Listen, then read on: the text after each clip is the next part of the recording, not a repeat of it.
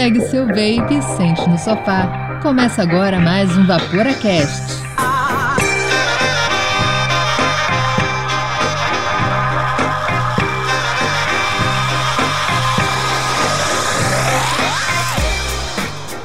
Fala Vaporacasters! Começa agora o sexto episódio da terceira temporada do Vaporacast, seu podcast semanal trazendo informação de qualidade. Continuamos sendo o primeiro e único podcast 100% dedicado ao vapor em língua portuguesa do mundo. E você, nosso querido ouvinte, pode nos ouvir como, quando e onde você quiser. Eu sou o Ângelo e hoje aqui comigo nos estúdios do Vaporacast temos o Andrei. Não fume vapore, mas se você não fuma, fique de boas, não faça nada, continue assim. E o nosso correspondente internacional mais querido, colorido, feliz e contente, Dalton. Opa, fala Vaporacasters, agora voltei a ser nacional. Ah, ok. Deixou a empolgação lá na Colômbia. Este programa é destinado a maiores de 18 anos. Vaporar é pelo menos 95% mais seguro que fumar, segundo o Serviço de Saúde Britânico. O Dalton finalmente voltou da Colômbia. Ele trouxe muitas novidades na bagagem e hoje ele vai compartilhar conosco. Ele estava lá na South American Vape Expo, é isso o nome, Dalton? Mais ou menos isso, Vape Expo South America. E vai entender, né, por que, que tem esse nome se é na, na América do Sul, né? Devia ser como, Dalton? Fala aí. Seria Exposição de Vapeo da América do... Sei lá, cara. Aí, pô, tem que ser assim, porque South American Vape Expo, ah, por favor, ou seja lá o que for que você falou, que eu não, não lembro mais. Poxa. Mas esse foi o, o maior evento sobre vape da América Latina, né? Exato. Ele é, né? Ele tem, acho que quatro edições anuais. É, assim, é, quanto à quantidade de eventos, eu não tenho essa informação precisamente, mas o que acontece é que é uma feira que não pode dizer que ela é itinerante, mas ela acontece em vários países da América do Sul. Ano passado aconteceu no Peru, aconteceu no Paraguai. Inclusive, essa edição da, da Colômbia era para ter acontecido no Paraguai, mas por alguns fatores que, sinceramente, eu não sei quais são, acabou acontecendo na Colômbia. É isso, o Vaporacast sempre com informações precisas para você, nosso ouvinte. Além desses lançamentos que rolaram lá nas feiras, a novidade, e conseguir né, ver de perto aqueles produtos muito maneiros que a gente só vê pela tela do computador, o Dalton lá eh, teve a oportunidade provavelmente, que a gente já sabe porque a gente já conversou, né? Logo que ele chegou, porque a ansiedade é grande, mas de conhecer várias pessoas, pessoalmente, daquelas que a gente também só conhece pela internet. Cara, pois é, foi bem bacana, porque assim, eu acho que aqui de, de, entre eu, Ângelo e o Andrei, eu sou o mais novo no vapor.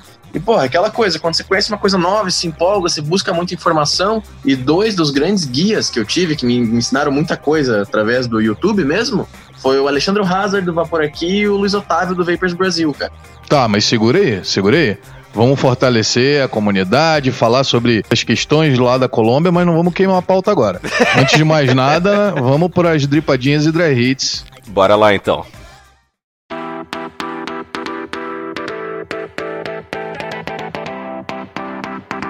Dripadinhas e dry hits.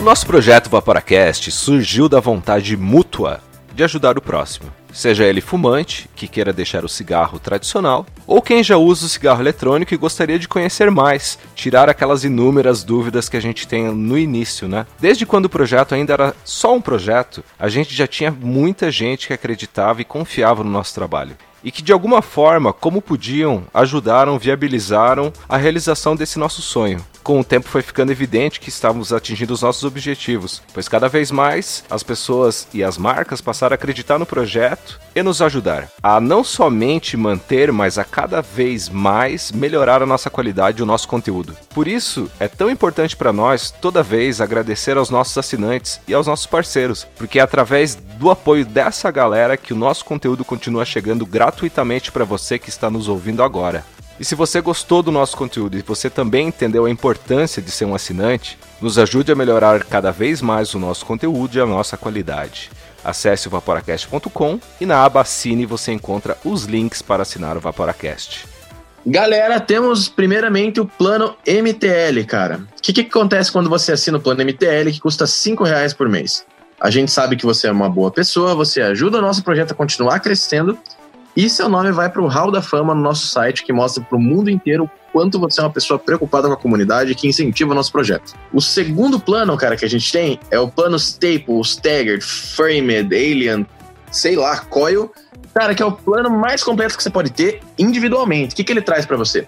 Além de todas as vantagens citadas no plano MTL, cara, você tem acesso ao grupo super exclusivo, raro, único, ímpar e incomparável da nata do vapor. Cara, assim, a gente fala isso todo episódio, cara. Mas assim, já pensou quanto tempo você gastou para tirar aquela dúvida que você tinha em pesquisar no YouTube, achar alguma coisa no Reddit em inglês, às vezes não entende direito? Cara, lá é bate-papo o dia inteiro. Mas se você aparecer com um pinguinho de dúvida, cara, todo mundo para, todos os Vaporacasters, né? mais a galera que já participou dos episódios e vamos tirar essa dúvida e vamos chegar no fim disso para você ficar tranquilo e não ficar se preocupando em pesquisar conteúdo de uma maneira tão difícil que é de achar e garimpar esse conteúdo na internet. E a gente garante que no nosso grupo tem especialista. Nós contamos com a participação de seis japoneses no grupo. É o grupo que tem mais japoneses por metro quadrado. Pois é. cara, se você é aquele cara que vai na festa, não sei o que, sente meio sozinho, fica brincando com cachorro, e não vou julgar isso porque tem muito cachorro melhor que muita gente por aí a gente tem o plano Dual Staggered Stapled Fused Clapton, que garante o quê, cara? Além do seu acesso, você leva um amigo junto com você, cara, para não chegar sozinho no grupo, já se entrosa a galera. E esse plano custa 30 reais, o dobro do outro que custa 15 reais, que eu falei, que é o individual. E se você quer falar com a gente, Manda suas dúvidas, seus elogios, suas críticas, seus relatos lá pro contato arroba ou manda um direct lá no Instagram, que é a forma mais rápida de falar com a gente. A gente tenta responder o mais rápido possível. E Instagram chama os três passos para o sucesso. Siga o Vaporacast no Instagram e se inscreva no nosso canal no YouTube. Compartilhe nossos posts nas tuas redes sociais. E indique o Vaporacast para alguém que queira parar de fumar ou que já esteja evaporando. A gente vai ficar muito feliz em ajudar.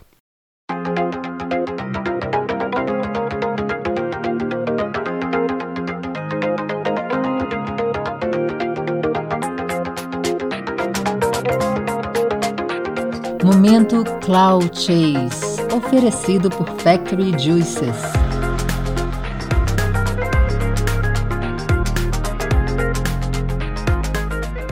Salve, Vaporacaster! Meu nome é Will e faz um tempo já que eu estou sendo intimado para mandar um depoimento e já está na hora de fazer isso.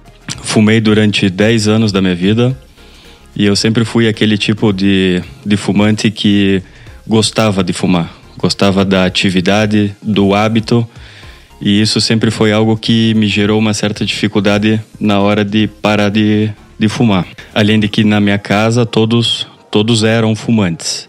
Mas para ser bem sincero, eu nunca fui atrás de uma alternativa para mim parar efetivamente de fumar. Eu tô aqui com o Will, né? A gente se conhece faz muito tempo. E como assim, Will? Eu, o que eu sei da história é que o vape caiu no teu colo, foi isso mesmo? É, foi praticamente isso, assim. É, determinado momento deve fazer o quê? Deve fazer uns quatro anos por aí. É, deve fazer uns quatro anos por aí. Eu me encontrei através de amigos em comum com, com o Mr. Respect. Ele me intimou no momento, falou: "Pô, Will, por que que você tá, por que que você tá fumando? Tem outras alternativas para isso?" E naquele momento ele falou para mim sobre sobre o vape, sobre o cigarro eletrônico. E aquilo me chamou atenção. É, ficou na minha cabeça.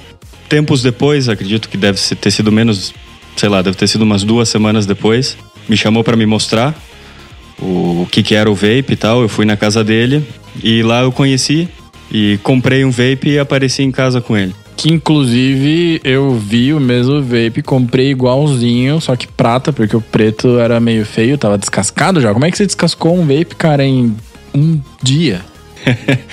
eu descasquei um vape em um dia porque eu era um fumante que fumava duas carteiras de Marlboro vermelho por dia. Então eu realmente precisava usar o negócio. É, no começo eu achava que, que Juice durava um monte, só que eu me enganei. Ó que eu me enganei mesmo, hein? Cara, eu lembro que eu, eu emprestei dele, porque eu queria saber qual é. Ele falou, não, pode pegar aqui, fica, passa tarde aí com ele. E tinha uma gota, uma gota de Juice e ele, na cara de pau, falou: Não, não, vai dar pro dia inteiro. Eu acho que não passou 20 minutos, tomei um dry hit perdi uma coil head. E você perdeu dinheiro, cara. é verdade, pior é que é verdade. Se eu não me engano, era aquele All-in-One da Joytech. Continuei usando esse, até que não me satisfez, para ser bem sincero, e eu voltei a fumar. Voltei a fumar um tempo, até que deve fazer uns dois anos atrás, um ano e meio, é, resolvi que isso daí já, já não era mais o que eu queria, é, fumar, né? Não queria mais continuar fumando. E eu também tive o apoio da minha noiva, da Lilian, que ela me ajudou muito nesse quesito. Ela me incentivou a voltar a vaporar, é, me incentivou a voltar nesse mundo que eu tanto gosto. E, e eu hoje tô, tô aqui, tô feliz. Tô há mais de um ano e meio sem, sem fumar. E.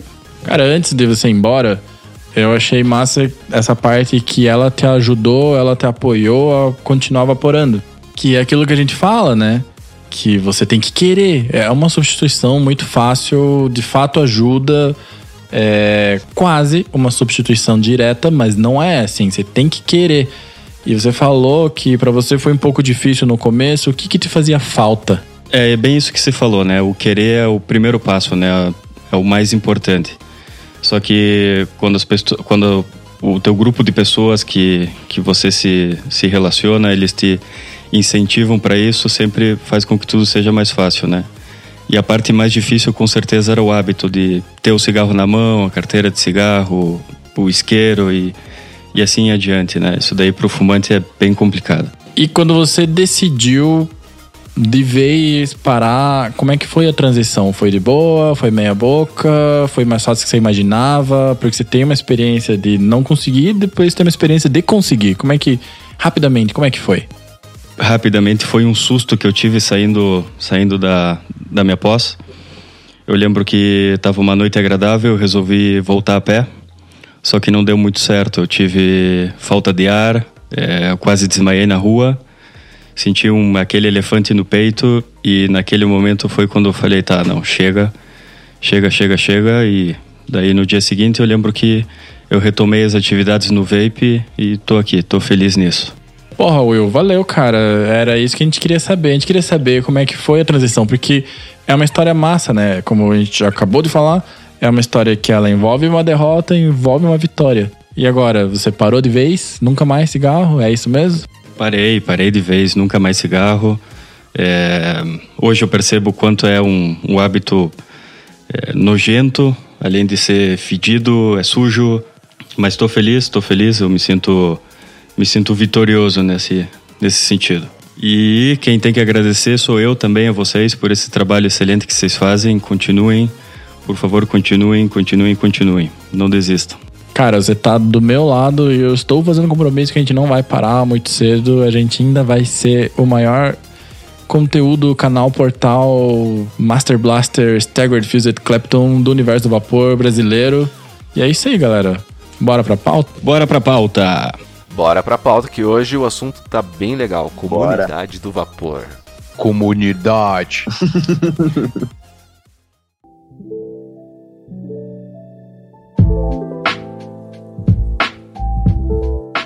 E aí, galera, o que, que a gente pode falar sobre comunidade? O que, que é uma comunidade? O que são comunidades do vapor? Porque, assim, todo mundo que começa a vaporar começa às vezes ali meio sozinhão. Acho que a gente pode até falar do nosso próprio exemplo para começar assim. Sim, claro. Eu, eu quando comecei foi completamente unilateral e não conhecia ninguém que vaporava. Eu simplesmente lembrei de uma vez que eu tinha utilizado um, um cigarro eletrônico e era um cigalike. Aí eu comecei a ver alguém na rua assim usando, eu falei, pô, deve ter mudado, né? Diferente esse não é igual aquele lá que era pequenininho, só soltava um, uma canetinha que só soltava um vaporzinho. e aí, putz, eu fui pro YouTube, comecei a pesquisar, comecei a ler sobre, comecei a, a ver os malefícios possíveis, né? Se tinha, se não tinha, como é que era, se funcionava ou não. E procurei o aparelho que eu queria comprar. Na época era o Alien, inclusive, da Smoke. Olha. Mas eu acabei caindo no Revenger. Vocês, assim, eu, eu só comecei a ter contato com comunidade bem depois, assim. Acho que fiquei uns seis meses, mais ou menos,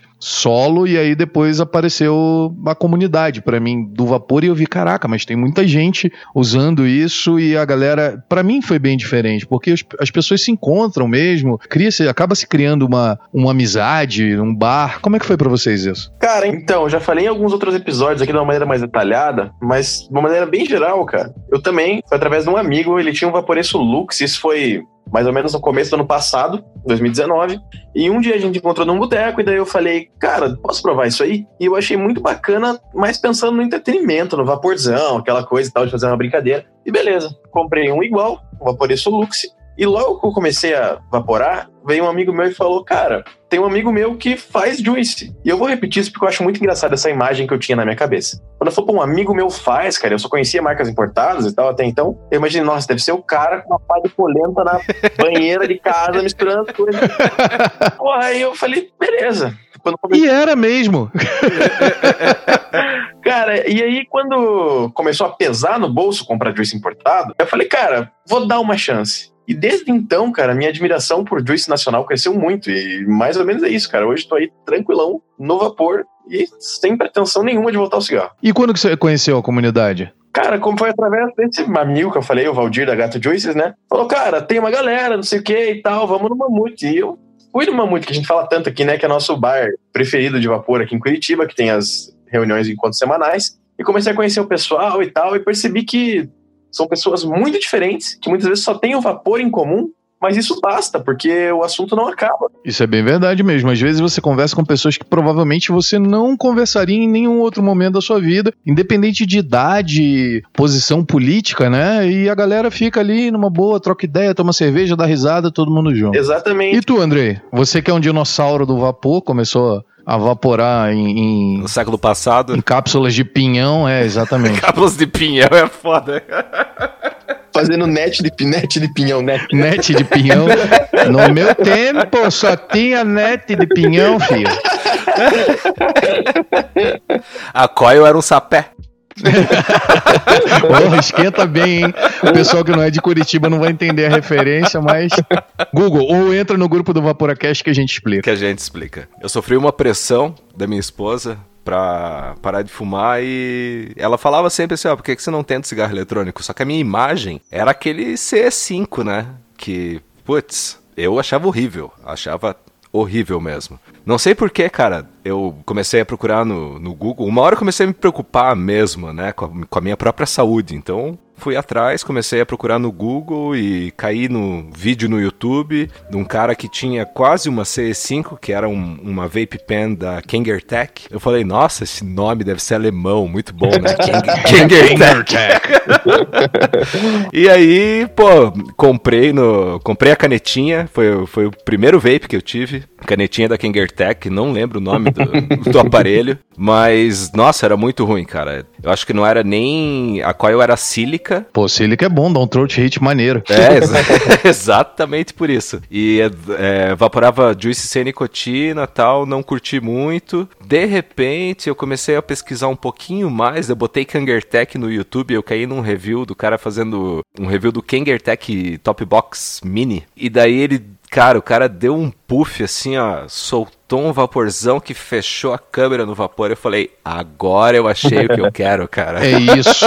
é isso que eu quero. Isso é cara. minha vida. Então, a partir dali, e eu fui atrás do Top Box Mini, comprei um, cara, claro, né? Levei o pedágiozão, mas a partir dali foi bem engraçado porque eu tive um contato muito rápido com a comunidade, porque eu tenho uma premissa, assim, de tentar consumir as coisas mais locais, naturais, locais tal. E eu fui atrás de Juice Maker de Curitiba. Eu falei, ah, não, quero, pô, os caras estão aqui do lado, vou lá na casa deles pegar o Juice, né? Uhum. E tive contato com os Juice Makers daqui, o pessoal foi apresentando para outros Juice Makers, né, para comprar juices de outras pessoas tal. E ali no meio já fui sabendo que tinha uma comunidade no, no Facebook, que era o South Farm Vapors, né, aqui, de, que é a comunidade só do pessoal do sul do Brasil. E a partir dali, cara, na época eu tinha um boteco, e eu acho assim que, sei lá, dois meses, nem isso, cara, depois que eu comecei a evaporar, eu já reuni a comunidade no boteco que eu tinha e fiz um encontro aqui no boteco. Era um boteco vegano? Era um boteco vegano. E todo mundo participou aí, cara. Comeu bacon vegano, linguiça vegana. Coisa bacana. Foi legal. Uma coisa que eu não falei, eu, eu é óbvio, eu conheci a comunidade virtual, né, digamos assim, primeiro, depois a gente fala um pouco mais sobre isso, mas assim, eu conheci a comunidade de Curitiba através do Miguel. Interessante. Por acaso eu tava numa comunidade virtual, interessante. Interessante. É...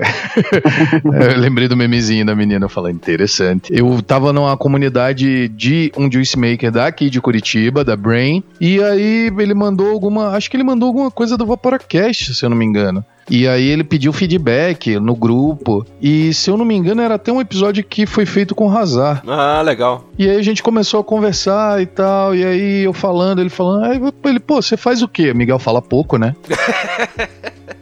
Aproveitar que ele não tá aqui hoje de novo, né? Já sabe, faltou já era, irmão. Inclusive, ele tá com a amidalite de tanto falar, né? Eu, pô, veja. O Miguel hoje não vai fazer o episódio porque ele falou tanto que ele tá contraiu uma amidalite, se é que é possível contrair, né? Talvez você esteja falando besteira. É. Mas aí a gente começou a conversar e por conta da, do lance da Abra Vapers na época, a gente trocou ideia, trocou ideia. Ele falou, pô, chega lá no Mamute e tal, tem uma galera aqui de Curitiba, uma comunidade. Cara, quando eu cheguei, um monte de gente vaporando e caramba, que coisa diferente, que mundo diferente. E foi bem legal, né? Tanto é que tô aqui agora e cada vez mais entrosado com essa, com essa comunidade. E acho que é até legal a gente falar pro pessoal, de repente quem tá ouvindo, assim, cara, com certeza existe uma comunidade. Quer dizer, você pode fundar, né? Se não existir. Mas é muito possível, principalmente se você mora nos grandes centros, que exista uma comunidade, um local onde a galera se reúne para trocar uma ideia, tomar uma cerveja ou só evaporar mesmo e trocar ideias sobre a vida. Eu tenho visto cada vez mais, cara, gente vaporando. E principalmente no carro, assim, cara. Tá, sim, sim, sim. Sai, meu, se vê claramente que a pessoa tá vaporando, né? Que não tá Sim, fumando. você para no trânsito, uns dois carros para trás, daqui a pouco você vê uma nuvenzinha saindo de dentro do carro, assim. Ah, não, e pô, chega junto ali, né? Troca uma ideia, dá uma buzinada, para aí, oi, e aí, beleza? aí isso já vai Cara, formando é, a comunidade, isso, né? Isso aí já é um pouco mais complicado, né? Nos dias de hoje, você dá uma buzinada, ô, cara, o que, que é, porra? Não, mas pô, a galera do vapor é gente boa, cara. Ah, a galera do vapor é gente boa porque não fica tão estressado, né? Fica mais tranquilo. e se não for assim, você também tem os eventos comerciais, onde você consegue encontrar as pessoas. A gente tem visto muitos influencers participando, né? Até viajando. O mercado brasileiro, apesar de ser meio cinza, né? Sim rolam umas festas, uns eventos em tabacaria, coisas do gênero, ou forme a sua própria comunidade. Perfeito. E você falou, Ângelo, que você, igual o meu caso, né, que eu primeiro fui para a comunidade virtual e depois acabei encontrando o pessoal fisicamente, né? Então, o pessoal reunido, né, a comunidade em si. Então, acho que é legal a gente fazer essa diferenciação, né, entre as comunidades virtuais, que é ali grupo de Facebook, grupo de WhatsApp. Ainda existe Facebook? Ainda existe Facebook, ainda existe grupos no Facebook. Não tenho acessado muito, cara, para ser bem sincero, mas ainda existe sim. Então, eu acho que na realidade, dos grupos de Facebook, você poderia falar, porque eu não tenho Facebook desde antes de começar a vaporar. Eu não tenho Facebook desde, sei lá, antes das eleições, assim, eu já excluí o Facebook porque eu sabia que as eleições estavam chegando e é um ambiente muito tóxico, né? Ah, mas você tem o. Como fazer unfriend. Ah, não. Você não precisa excluir, excluir o Facebook, você exclui a pessoa. Ah, não, muito chato. Melhor excluir logo o Facebook. É muito inútil, só tinha meme de gatinho e pessoas falando de política. Não, mas os grupos do Facebook são legais, cara, porque é, eles são não tão dinâmicos quanto os grupos do WhatsApp, né? Que são bem mais dinâmicos. A pergunta tá ali, a resposta tá ali. Mas o grupo do Facebook, ele tem um histórico, né? Um histórico fácil de acessar por um search. Então, você tem uma dúvida, tem um problema, quer conhecer alguma coisa, você vai lá no search dentro de um grupo, procura, ou tá ali ligado na, no que, que a galera tá vaporando, o que a galera tá usando. Então, na época que eu comecei, pelo menos, você sabia quais eram as novidades ali através da, dos grupos, claro, ou seguindo as marcas. Era só Cara, assim. mas eu vou te falar que eu acho que de repente o Orkut seria melhor para ter esse tipo de saudades Orkut, cara. Ah, com certeza, até porque o Facebook em si, ele tem a política contra fumo, que inclui o vape. Então, as páginas né, de, de marcas, páginas de, de empresas que fabricam é, aparelhos, juices e tal, elas cada vez mais se retraíram, porque se contraíram, sei lá, porque não, não, o Facebook não permite, né? Não permite a propaganda, não permite nem criar nada relacionado. Então, é, tá bem difícil no Facebook, mas... Pois é, e o problema é que o Facebook não, não tem só a rede social Facebook, né? Ele vai ter um, ele tem o Instagram também, ele tem o WhatsApp. Aí fica cada vez mais difícil pra gente, porque não é permitido num lugar, não vai ser permitido em lugar nenhum. do outro, com certeza. Mas tem os fóruns, né? Os fóruns foi onde tudo surgiu. É, antigamente e até hoje, né? mesmo que seja o Reddit, mas tem fóruns é, especializados em cigarro eletrônico. Oh, uma dúvida, uma Pode- dúvida, pode antes falar. da gente falar de fórum. Quantos grupos de WhatsApp vocês têm sobre o Vape? Puta merda, cara. Ah, tem, tem bastante, cara. Várias dezenas. Frequ- é, frequentemente quando lança episódio novo do YouTube do Vaporacast ou do, do próprio podcast mesmo, eu disparo nos grupos e o WhatsApp deixa encaminhar no máximo para cinco grupos, né? Então eu faço esse processo aí umas quatro, cinco vezes, cara, mais de 20 grupos. Eu contei aqui sete. Ah, o cara é reduzido. Ah, Tô, acho que no mínimo nos, nos 30, cara, eu acho. nossa senhora. Uhum. Tem grupo eu já que, achando que sete era muita coisa. Tem grupo que ninguém fala, tem grupo que a galera fala pra caralho, mas o que é. O, o grupo que é mais movimentado, cara, que, nossa, que se eu fico assim, tipo, sei lá, duas horas sem mexer no telefone e vou mexer, é o grupo secreto do Vaporacast, por incrível que pareça, cara. Eu, toda hora, cara, que eu fico muito tempo sem mexer, tem ali 200, 300 mensagens, cara. Pois é, e é da hora que é um grupo, assim, não é querendo fazer jabá, nem puxar a sardinha, cara. Mas é um grupo muito bem moderado, né, cara? Então, tipo, o assunto não foge muito do aceitável, assim. Tipo, lógico, fala-se de tudo um pouco. Mas é bacana, todo mundo se respeita, ambiente harmonioso, acho que isso que importa. É bem legal mesmo, cara. E tem, ainda no âmbito do virtual, a gente tem os sites, né? Tem o nosso site, vaporacast.com.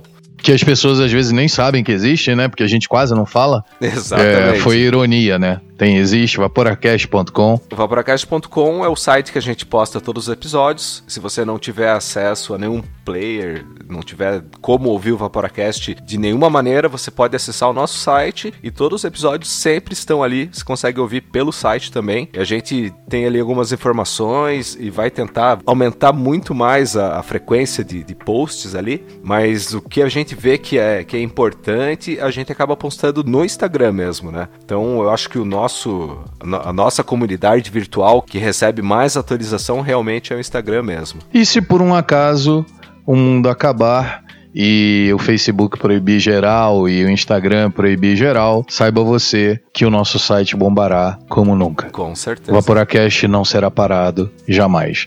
Gente, se você é um lobo solitário, você tá lá vapeando e tal, pá, não sabe da sua. Se tem comunidade, eu tenho dúvida, ah, não quero me reunir com ninguém e tal. Por que, que vocês acham que, sei lá, a comunidade é importante? Quais os pontos que vocês veem aí de importância em participar de uma comunidade ou alguma coisa do tipo? Os pontos importantes de ter uma comunidade, cara, eu acho que assim. A principal parte, cara, é você não comprar uma coisa que às vezes não é o que você quer. Boa! Porque dada a dificuldade que é conseguir equipamentos no Brasil devido ao preço, devido até a chegar a eles mesmo, que não é todo lugar, toda loja que tem todos os aparelhos, né? Ou ao contrário, uma parcela do que tem disponível no mercado no exterior. É interessante trocar essas ideias, cara, para ao fazer uma compra, você não comprar uma coisa achando que é outra. Ou ver um review que é um pouco antiga, uma informação que já está desatualizada, tem coisas melhores no mercado com a mesma proposta. É, eu acho que é interessante por esse lado, fora os tantos outros motivos aí, né? Conhecer uma galera diferente e tal, e ter um grupo novo, né, cara? Amigo nunca é demais ter. Quem sabe tendo mais um círculo aí pode ser uma coisa pra agregar na sua vida. Eu gosto de fazer um comparativo com o veganismo até, né? Falta informação. É difícil de você conseguir informação. Nossa, para outros assuntos é muito fácil, cara. Você busca no Google, cai em várias coisas. Agora, quando você procura sobre vape, ou procura até sobre veganismo, as primeiras, os primeiros resultados da pesquisa sempre é coisa negativa. É uma matéria falando mal, dizendo que você vai morrer, que é perto de Ou cigarro. loja, né? Ou loja, exatamente. Ou loja vendendo. Então, em ambos os aspectos, pra mim, tanto no, no vape quanto no veganismo, eu senti muita dificuldade em conseguir informações, porque a gente chega, meu, explodindo de dúvida. A gente sempre tem muita, muita, muita dúvida. Então, com as comunidades, pra mim foi muito mais fácil, porque tem muita gente disposta a ajudar. Como a gente aqui do Vaporacast, a gente sempre tá disposto a ajudar, sempre tá tirando dúvida, e isso é importantíssimo, porque às vezes você acaba desistindo por não conseguir a informação, por não conseguir tirar as dúvidas, por não acertar que você tenta uma, tenta duas, tenta três, tenta quatro vezes, não consegue acertar, não se dá bem e você acha, putz, isso não é para mim, quando na verdade é um macete que várias pessoas já passaram por isso, já, né, quebraram essa barreira e é tão mais fácil quando a, a pessoa te dá o caminho das pedras, né? Fora isso, você ainda tem a, a oportunidade, a possibilidade de testar equipamentos diferentes, enfim, né? Como o Dalton falou, nem sempre pra gente é fácil comprar uma coisa. E aí, puta, você vê no review aí não sabe se o cara tá sendo, né, é, pago pra dizer aquilo, que aquilo é bom ou não. Eu não sei vocês, eu sempre fico um pouco com a pulga atrás da orelha quando eu começo a ver muita gente falando que aquela coisa é a melhor coisa do mundo. Para de ser conspiratório, cara. Não, eu. bom, é a minha opinião, né? Eu acho que é assim. Tirando o Dalton, que é um rapaz muito sincero, porque o Vaporacast no YouTube, a gente sempre faz a nossa opinião, doa quem doer, da maneira como a gente acha que tem que ser. Tem umas coisas. Ó, vamos dar um exemplo: Zeus X, melhor Zeus atomizador da face da Terra. Cara, isso, ó, isso aí eu posso falar Pra um era, monte de YouTube. que era uma compra que eu não teria feito. Como eu falei no YouTube lá no episódio do Zeus X, cara, foi meu primeiro RTA. E a minha informação veio unicamente de pesquisa no Google.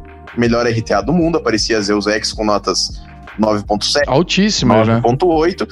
E por ter um hype muito grande com ele na época, que era o começo do ano passado, tinha muito youtuber falando bem. E assim, não é ruim.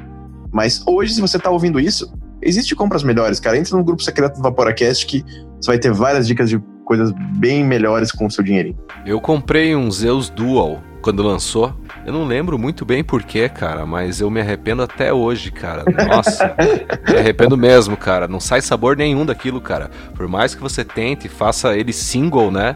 Mas, olha, tá parado lá, tá enfeitando o armário. Eu acho que um dos pontos mais importantes também, e isso a gente sempre, nos últimos episódios pelo menos, a gente sempre tem falado muito disso, é a questão da representatividade. Porque em vários países do mundo você tem ah, movimentos como Nós Votamos, eh, Nós Somos Vapers, no- Vapers, Nós Votamos, né? É, e no Brasil a gente é uma comunidade, por mais que exista, ela é ainda muito desorganizada nesse sentido. Sim. De repente pela própria cultura, né, do, do povo brasileiro, enfim. ah, a gente já falou um pouco sobre isso, de aguardar sempre que o, o governo faça algo por nós e da gente não se mobilizar em como sociedade civil, né, Exatamente. Para ir atrás daquilo que a gente quer. Então, acho que um dos pontos mais importantes que a gente pode ter como comunidade é justamente dessa visibilidade, né, que você acaba fortalecendo uma representatividade de determinado grupo. Então, acho que é um dos motivos mais importantes para você se, entre aspas, filiar a uma comunidade, saber o que está rolando, ter conhecimento dos projetos de lei, porque beleza, você pode pegar seu vape lá, usar, ir comprar seu juice tal, fazer essas coisas. Mas assim, cara, tem toda uma luta, tá acontecendo todo um movimento para que a gente possa ter a legalização do vape, como é que, enfim, tudo isso está acontecendo dentro da comunidade e você também pode fazer a sua parte procurando a comunidade local, como o Andrei falou, os grupos de Facebook, os grupos de WhatsApp. Entra no grupo do Vaporacast, a gente vai ter muito prazer de te receber e de indicar os grupos né, mais relevantes nesse aspecto. E eu acho que é legal também você não ser um lobo solitário, porque você não fica aquela impressão de que você é o único ET, né? Ai, meu Deus, só eu que uso isso aqui.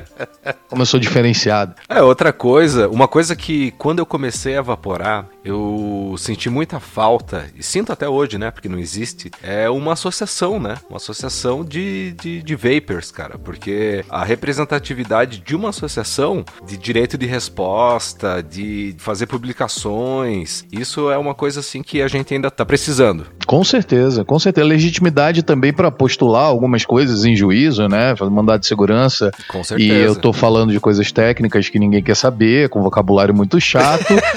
e, e- mas Não, é mas isso, tá é certo, é importante, isso mesmo. assim. Não, mas é, mas é, com certeza, é muito importante. É uma coisa que deve, a gente deveria se organizar melhor e fazer, né? Fazer É como acontecer. Acontece, pô, passa no jornal lá um absurdo sobre, sei lá, qualquer assunto, vamos dizer, dentistas. Daí a Associação Brasileira de Odontologia vai lá e faz uma resposta, né? Eles, Um desagravo público. eles têm que passar ainda.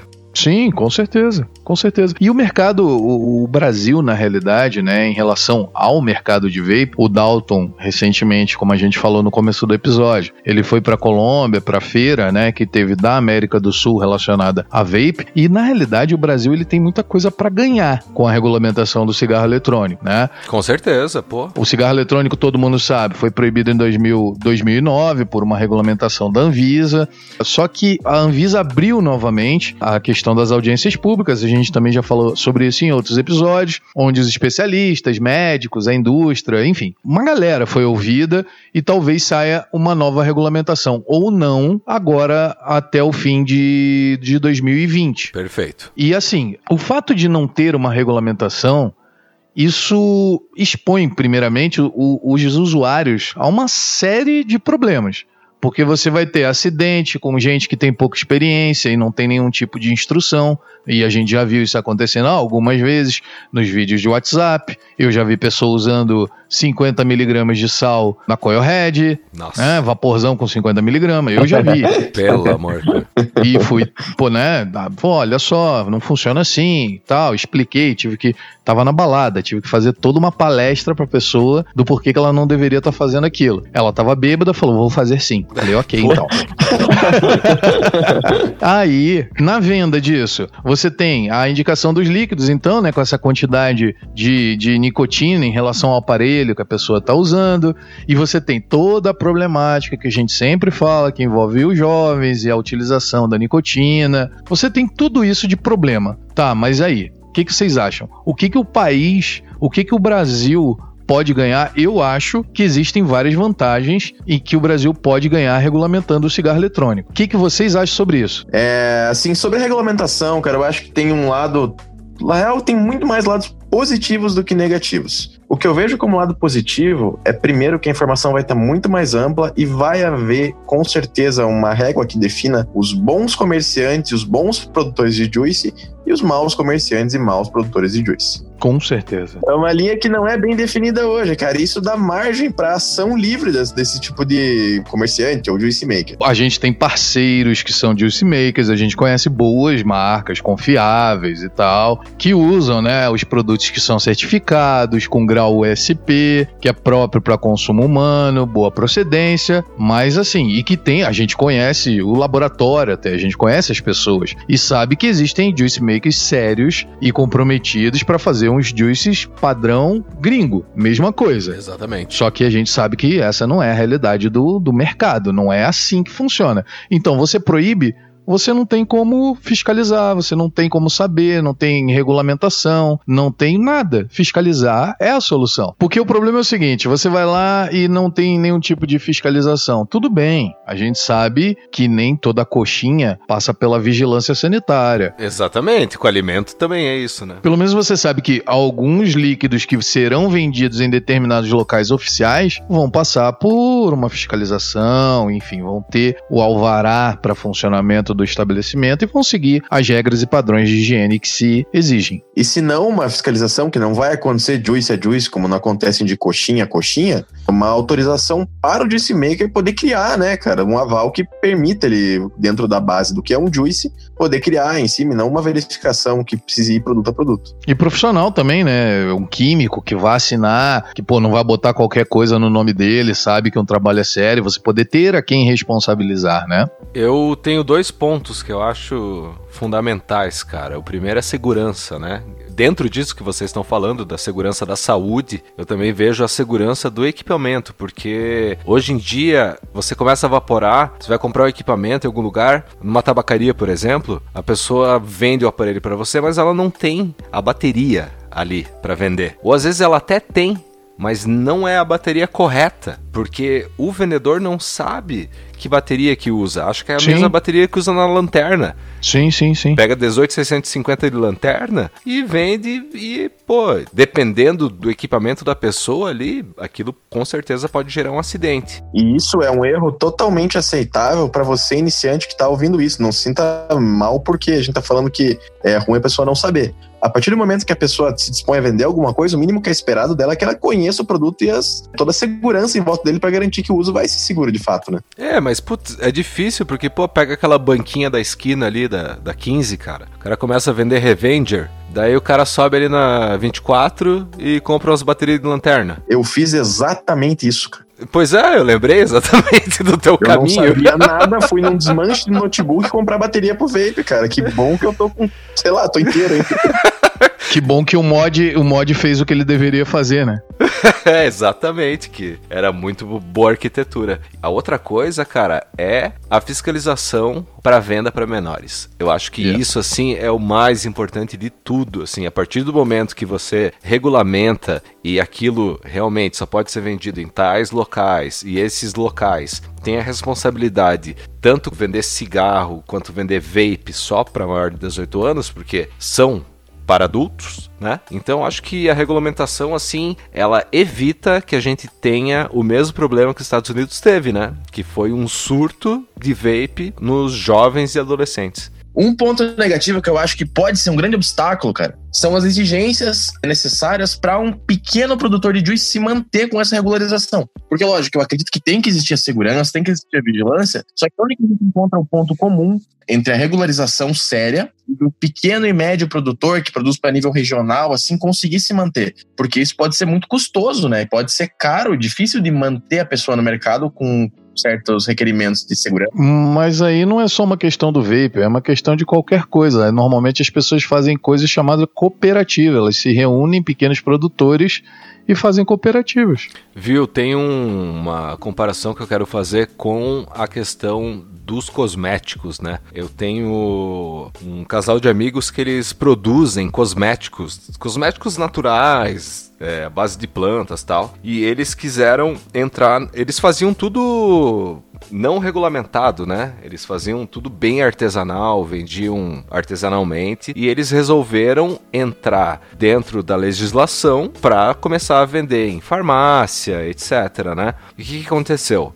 Eles chegaram nas normas, né, para cosméticos e viram que tinha que ser feito em um laboratório regulamentado, certo? Eles não tinham esse laboratório. O que, que eles tinham que fazer? Eles tinham que achar um laboratório para fazer esse produto só conseguiam fazer, para valer a pena, né, no laboratório, tinha que ser 10 mil unidades de cada produto. Então eles tinham uma linha lá com 40 produtos, tiveram que diminuir essa linha para 10 produtos, né? Porque eles tinham que fazer 10 mil produtos de cada um. Isso dificulta muito, né? Porque olha o investimento que você tem que fazer, olha o desprendimento, né? De, de material, de tudo que você tem que usar para fazer uma produção que seja dentro das normas, né? Então, o produtor que hoje não está regulamentado, porque não existe a regulamentação, eu acho que seria legal ele pesquisar já quais são as regulamentações que existem aí nos países que, que é legalizado, que é regulamentado, para estar já preparado para uma possível legalização. É verdade, é bacana. Inclusive, isso é um assunto que a gente pode trazer no próximo episódio do DIY. Com certeza, com certeza. Mas eu acho que assim, cara, eu acho que essa dificuldade aí, ela não só existe para o vape, como ela existe para tudo, como eu falei, né? Sim. Eu acho que as pessoas vão ter que ser criativas se elas quiserem estar dentro da lei. Não tem muito o que fazer. Existem cooperativas, existem os white labels, né? Que é o exemplo aí que você deu, né? Sim. De pessoas que produzem,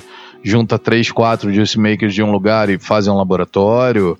Enfim, a gente vai ter que realmente, quando pensar em alguma coisa de ah, legislação, primeiro entender, como o Andrei falou, como é feito lá fora e como isso se aplicaria aqui no Brasil. Acho que é um problema, entre aspas, é, mas é o preço de se ter uma regularidade e viver em comunidade, né? Infelizmente, viver em comunidade cobra alguns preços, eu acho que esse até é um preço relativamente pequeno. É óbvio.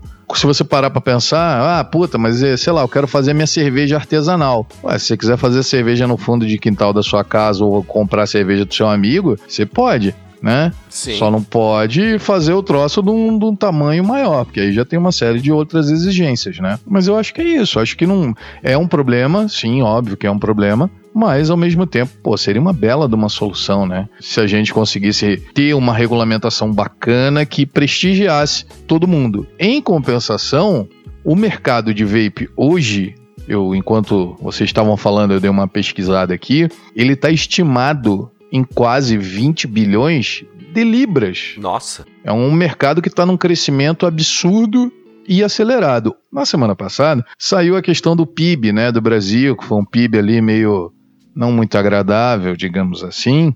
Sim. E o mercado de vape, ele é um mercado que está em franco crescimento. O Brasil é um país com uma população considerável de fumantes, né? Sim. E uma das coisas que eu vejo como positiva nisso tudo é a arrecadação. Uma coisa que poderia ter os Estados Unidos hoje, né? Tem a liderança ali no, no consumo de vape, aí depois tem a Inglaterra. E, cara, a arrecadação gera empregos, e o vaping é um mercado em franca expansão, até por isso houve a feira lá da América do Sul, que o Dalton pode falar um pouquinho mais do que, que ele viu nessa feira, como é que estava lá em relação. A gente sabe que teve o lance do, do Corona, né? Que ele mostrou lá no YouTube pra gente, mas assim.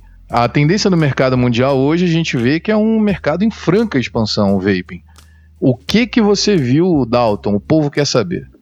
O que, que você viu lá na Colômbia que você pode destacar aí como principal para o ano de 2020 de novidade? Cara, dito já a questão do coronavírus, que deixou a feira menor do que poderia ser, devido a boa parte dos fabricantes de equipamentos serem chineses e não conseguirem levar os produtos a tempo para. A tempo não, não tinham permissão mesmo para sair da China com os contêineres, acabou sendo uma feira um pouco menor. Mas uma tendência muito, muito grande, inclusive vai sair um vídeo no YouTube falando disso logo mais nas próximas semanas, é o quanto o mercado dos descartáveis está vindo forte, cara. Assim, toda vez que a gente fala no YouTube de alguma coisa descartável, uma reposição de pódio, alguma coisa assim, eu sempre dou aquele toque de, cara, a pegada ambiental disso não é bacana. Porque fazendo uma conta bem simplesinha, digamos que a pessoa use um pod a cada 10 dias. São 3 pods no mês, 36 pods no ano. Para onde vai esse lixo todo? Não é um lixo facilmente reciclável, porque tem partes ali de algodão, partes de metal, partes de plástico. Para onde que vai tudo isso, cara? E se a pessoa não souber descartar também, né? Joga no lixo comum. E ainda mais no Brasil que ainda não tem regulamentação, você não pode nem devolver pro produtor, nem. Exatamente, cara. Isso fica uma dica para todos os fabricantes, representantes, comerciantes que escutam a gente semanalmente. Cara, já pensaram numa política? Isso não sei se pode ser resolvido na escala industrial ou na escala de varejo. Será que não tem uma maneira de, quem sabe, dar um desconto para quem devolve os resíduos, né, adequadamente, cara? Porque eu acho que seria uma solução bem bacana aí para quem sabe diminuir o impacto que esses resíduos causam, né? Com certeza, com É certeza verdade. mesmo. Cara, essa, essa questão dos descartáveis, eu acho que seria legal a gente passar a definição para quem tá ouvindo a gente de sistema aberto e sistema fechado, né? Que é uma coisa que vai pegar muito no mercado aí, tá entrando forte no mercado, os sistemas abertos e sistemas fechados. Sabe de explicar disso? Cara, então, eu vejo que assim, tem o que todo mundo conhece, que a gente fala, todo mundo conhece não, mas o que é mais comum ver é o que? Você compra seu aparelho, seu kit iniciante normalmente, tem a sua coil head, que é a resistência pronta, né, que também é descartável. Você vai usar ela, vai montar seu kit, encher do seu líquido, refilar quantas vezes você achar conveniente, mas é um sistema aberto porque você coloca o seu líquido nele. Em contraponto, a gente tem os sistemas fechados. Um exemplo que boa parte das pessoas conhecem e tal é o próprio Joule, que é um sistema fechado Sim, que sim. tem um podzinho descartável, que você vai comprar ele lá com o seu 0.7 ml de líquido, usar o líquido que tem ali, e para 99,9% das pessoas vai ser jogar fora e comprar outro e usar. Perfeito. É, só que assim, dentro do sistema fechado tem uma subdivisão, e o primeiro lado é essa questão do que você tem seu aparelho e troca o pod com o líquido, que é um conjunto ali da resistência, o líquido, o algodão, tudo junto. Sim. Um pod que é inteiramente descartável, cara, que normalmente parece um palitinho de plástico, assim, em vários formatos e tal, mas mais tradicionalmente é uma barrinha, assim, que parece um Joule, mas ele é uma peça só. E essa peça já tudo integrado, a bateria interna, Certo. o seu reservatório de líquido ali dentro, a coil e tudo, e você vai usar ele e jogar o aparelho inteiro no lixo. Nossa, olha que problema, né, cara? Porque tem bateria, tem algodão, tem um monte de coisa ali, chip. Pois é, cara, e assim, esses aparelhos normalmente não são recarregáveis. Em todos os casos que a gente viu na Colômbia lá, são aparelhos inteiramente descartáveis mesmo. É, se você quiser carregar ele, você tem que ter algum conhecimento bem razoável de elétrica aí para conseguir fazer funcionar, cara. Que eu tentei desmontar um, achando que ia conseguir refilar ele. E, cara, é uma bateriazinha muito pequena, totalmente selada e, assim, não sei nem se dá. Deve ter um jeito, claro, né? Mas ele é descartável mesmo. Isso a gente acaba entrando num choque de realidade que é muito visível, né, entre Brasil e Estados Unidos, por exemplo. Que os Estados Unidos tem uma, uma prática, tem um- uma cultura, né, de descartabilidade. Porque é muito mais comum o pessoal usar coil head, por exemplo, do que usar as coils reconstruíveis. E aqui no Brasil é totalmente diferente. Então, até no exemplo dos pods reconstruíveis, o pessoal diz que criou, né, pods reconstruíveis para o terceiro mundo. Porque o primeiro mundo, né, os primeiros mundos ali, é, que eu dei o exemplo Brasil e Estados Unidos, o pessoal acaba usando muito mais o descartável, porque tem muita vape shop, tem muito lugar para comprar. Você compra, é muito mais fácil, né? Só tira ali a coil, joga fora, bota outra coil nova, não precisa buildar, não precisa passar algodão, não precisa fazer nada, né? Então a gente tem uma diferença do Brasil aqui, né? A nossa realidade é a realidade muito mais do reconstruível do que do descartável. E outra coisa que eu queria pontuar também é a questão do ban dos sabores, né? Lá nos Estados Unidos, que está indo para votação agora. É, nessa semana que a gente está gravando. Eu não sei se o resultado vai sair até esse podcast entrar no ar, né? Mas tem um posicionamento do pessoal que está votando de deixar os reconstruíveis, os sistemas abertos, liberados com todos os sabores possíveis, sendo vendidos em web shops, por exemplo. E a gente tem um ban nos sabores dos sistemas fechados. Isso é uma coisa bem interessante e é uma coisa que aqui para nossa expectativa de legalização, né, não está sendo nem cogitada. Pois é, a gente está num estágio muito mais inicial dessa conversa, né, com as consultas públicas da Anvisa e tal, realmente para escutar a população e ver o que é o que vindo do usuário, né, não um estudo e uma pesquisa de alguém que não é vapor de fato e não tem a experiência de sentir na pele, o aumento da qualidade de vida, etc. Mas vocês concordam com essa questão de talvez se proibir os sabores nos sistemas fechados? Porque a preocupação deles é, é a questão do uso pelos jovens, né? Sim que se tornou até uma questão de epidemia nos Estados Unidos e tal. Vocês concordam que banir nos sistemas fechados resolve alguma coisa? Eu acho que assim, ó, se a gente for pegar um panorama de quem faz os sistemas fechados, são as empresas que têm acesso à banquinha de revista, por exemplo. Então, aonde vende cigarro vai vender o podzinho ali o cara da banquinha de revista não vai ter a mesma responsabilidade social do cara do vape shop. Porque o cara do vape shop é muito mais fácil perder a licença e perder a Associação shop. de Banquinhas de Revistas processa Vaporacast, pois André fala que jornaleiros não são responsáveis. Não perca no próximo episódio. Pois é, cara, eu acho que assim, até porque a fonte de renda da banquinha de revista ou qualquer estabelecimento que a atividade fim não seja a venda de cigarros eletrônicos, não depende de fato daquilo. Não diminuindo a seriedade deles. Diminuindo... Claro, tem banquinha que é séria, tem banquinha que não é, né, cara? Exatamente, mas é, pro Vape Shop é muito mais ligado à responsabilidade social mesmo. Sim, de fato. Só para concluir o que a gente tava falando antes de descartáveis ou não, eu tô muito curioso para ver como vai ser a aceitação do descartável no mercado brasileiro. Porque assim, a gente tá. É, os países que têm as marcas, a maioria norte-americana, e lá o cigarro é muito mais caro. A gente tem aqui o cigarro na média de o quê? 10 reais o maço hoje? Sim, sim. Sim, o cigarro fumável, né? E esses pods chegariam num preço no Brasil muito mais alto do que o maço de cigarro. Que assim, eu acho que uma pessoa que fumar um maço de cigarro por dia vai matar um pod descartável ali no máximo em dois, três dias estourando, assim. E trazendo esse comparativo com os Estados Unidos, por exemplo, lá um maço de cigarro custa 10 dólares. Se você for para Nova York, certo. É, a referência que eu tenho é de quando eu tive lá em 2012, já era 15 dólares em Nova York devido ao regime de imposto ser diferenciado de estado para estado lá. Nossa. E acaba valendo a pena você comprar um pod descartável de 9 dólares, 10 dólares. É, e aqui no Brasil a gente vê os primeiros modelos chegando a 35, 40, 50, 60 reais um pod. É, eu ia dizer isso. Eu tenho visto em alguns grupos de tabacaria e eu vi o tamanho do estoque que a pessoa comprou. E, cara, ele tá vendendo a 60 reais o pod descartável. É, então a ideia é ver se assim se o uso descartável vai superar o fator cool que tá rolando agora, que tá um hype em cima, e ver como as, as indústrias e os vendedores vão se posicionar para tornar, tornar isso uma coisa que é tem um custo-benefício bacana, assim, como por exemplo, como um pod Renova Zero, que é super popular aí. Se botar na ponta do lápis de fato e o vape não virar um hobby para você, sai mais barato no final do mês você usar o, o pod do que o cigarro.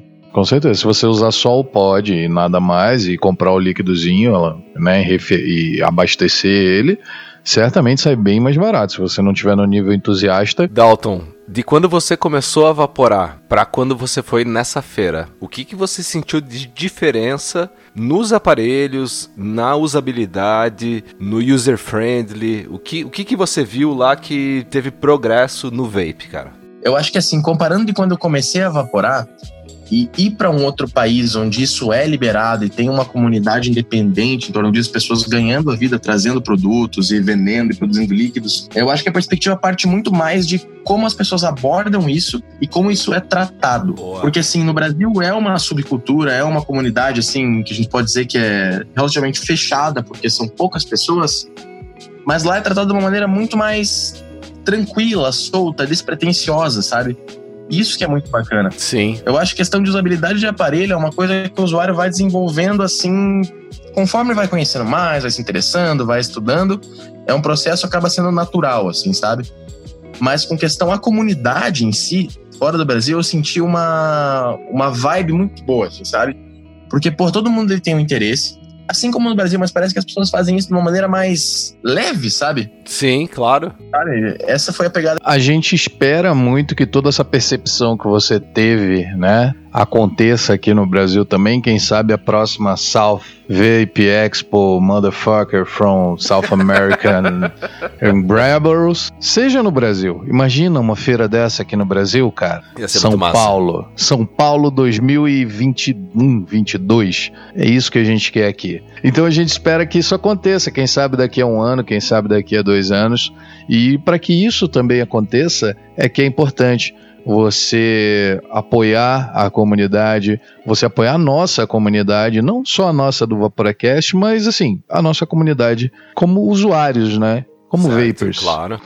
Então, relembrando, a gente tem o site do Vaporacast, que é vaporacast.com. Nós temos aqui o nosso podcast, onde você pode escutar aonde e quando você quiser. Nós temos o nosso canal no YouTube, Vaporacast. Nós estamos no Instagram, arroba Vaporacast. E temos o nosso grupo do WhatsApp. E não só nós. A comunidade tem várias pessoas que podem te ajudar nesse sentido. E faça a sua parte. Faça a sua parte, Boa. contribua para engrossar essa fileira de pessoas que querem uma saúde melhor, uma vida melhor, enfim, através do cigarro eletrônico. O Vaporacast fica por aqui e a gente volta na semana que vem. É isso aí, galera. Até semana que vem. Aquele abraço. Tamo aí novamente. Não sei se estarei participando do podcast, porque eu acho que o Miguel vai estar melhor de saúde na semana que vem, né? Tudo esperamos que ele recupere sua, sua saúde aí, das suas amígdalas. Mas se não, se eu não estiver aqui, a gente se vê no YouTube. Valeu, galera. Aquele abraço. Falou! Adeus! Não aguento mais esse adeus. Adeus! Pô, já tinha um tempão que eu não fazia. É que, é que assim, eu te vejo uma ou duas vezes na semana. Então você faz isso pessoalmente. Adeus, adeus, adeus!